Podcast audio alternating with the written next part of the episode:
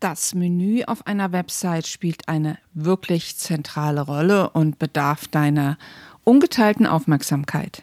Herzlich willkommen zu einer neuen Episode im WordPress Kochstudio. Mein Name ist Kerstin Müller von Müller macht Web.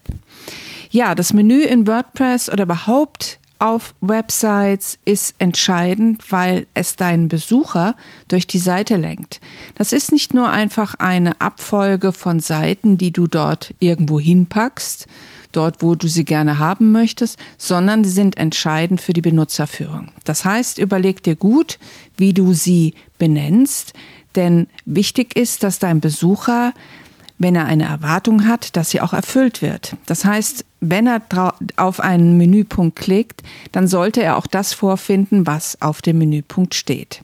Also die Erwartungshaltung sollte dort unbedingt erfüllt werden, damit er deine Seite nicht verlässt. Wenn wir jetzt über ein WordPress-Menü sprechen, dann ist das egal, mit welchem Design-Template du arbeitest, ist das immer an der gleichen Stelle, nämlich wenn du auf dem Dashboard bist, du hast dich also eingeloggt und dann gehst du unter Design und dann gibt es einen Punkt, der heißt Menüs. Wenn du eine frische WordPress-Installation hast, ist dort noch keins erstellt.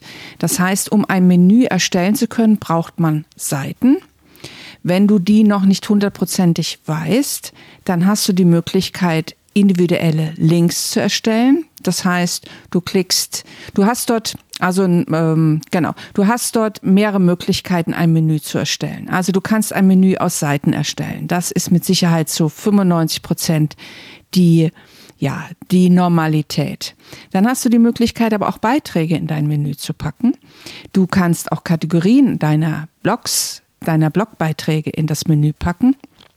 Und du kannst individuelle Links erstellen. Zum Beispiel, wenn du von einem Menüpunkt auf eine externe Seite ver verweisen möchtest oder wenn du noch nicht sicher bist mit deiner Seitenstruktur und noch keine Seiten erstellen möchtest, dann kannst du dort einfach ähm, einen individuellen Link erstellen und dann wird der einfach nur im Menü angezeigt, einfach nur ums zu designen. Das mache ich zum Beispiel manchmal, wenn ich prototype und meine Kunden noch nicht genau wissen, wie die Struktur aussehen soll, dann benutze ich die individuellen Links, um ihnen zu zeigen, wie das Menü dann aussehen würde.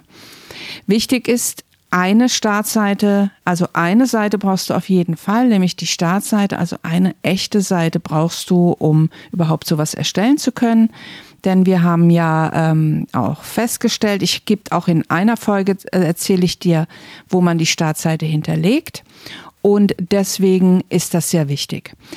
Wichtig ist auch noch neben der Menüstruktur, dass die Menge an Menüs, die dir zur Verfügung steht, die hängt nicht allein von WordPress ab, sondern von dem Design-Template. Zu dem Thema komme ich auch nochmal, da gibt es eine eigene Folge zu.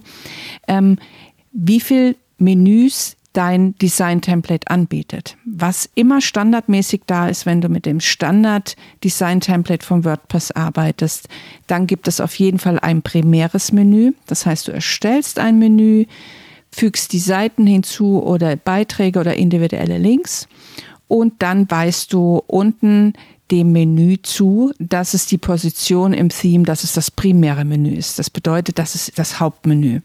Das erscheint dann neben dem Logo. Und dann erstellt man in der Regel auch noch ein zweites Menü, was du brauchst, wo zum Beispiel Impressum und Datenschutz und solche Sachen reinkommen. Und das ist dann das Footer-Menü. Dazu erstellst du einfach ein neues Menü. Das ist relativ selbsterklärend in dem, äh, in dem äh, Menüpunkt Menüs, genau. Ähm, und manchmal gibt es eben auch noch so Top-Menüs. Das hängt aber tatsächlich von dem Design-Template ab. Wenn es das nicht wenn das dir dort nicht angezeigt wird, dann gibt es das auch nicht mit diesem Design-Template. Aber zum Thema Theme und Design-Template, wie gesagt, da gibt es eine eigene Folge dazu. Wenn du jetzt diese Sachen, die ich dir erzähle, gern selbst nachvollziehen möchtest, dann geh doch einfach auf das WordPress-kochstudio.de und hol dir dort den gratis WordPress-Kurs. Dann kannst du das alles nachvollziehen, was ich dir hier erzähle, oder du schaust natürlich einfach in deiner eigenen Website nach.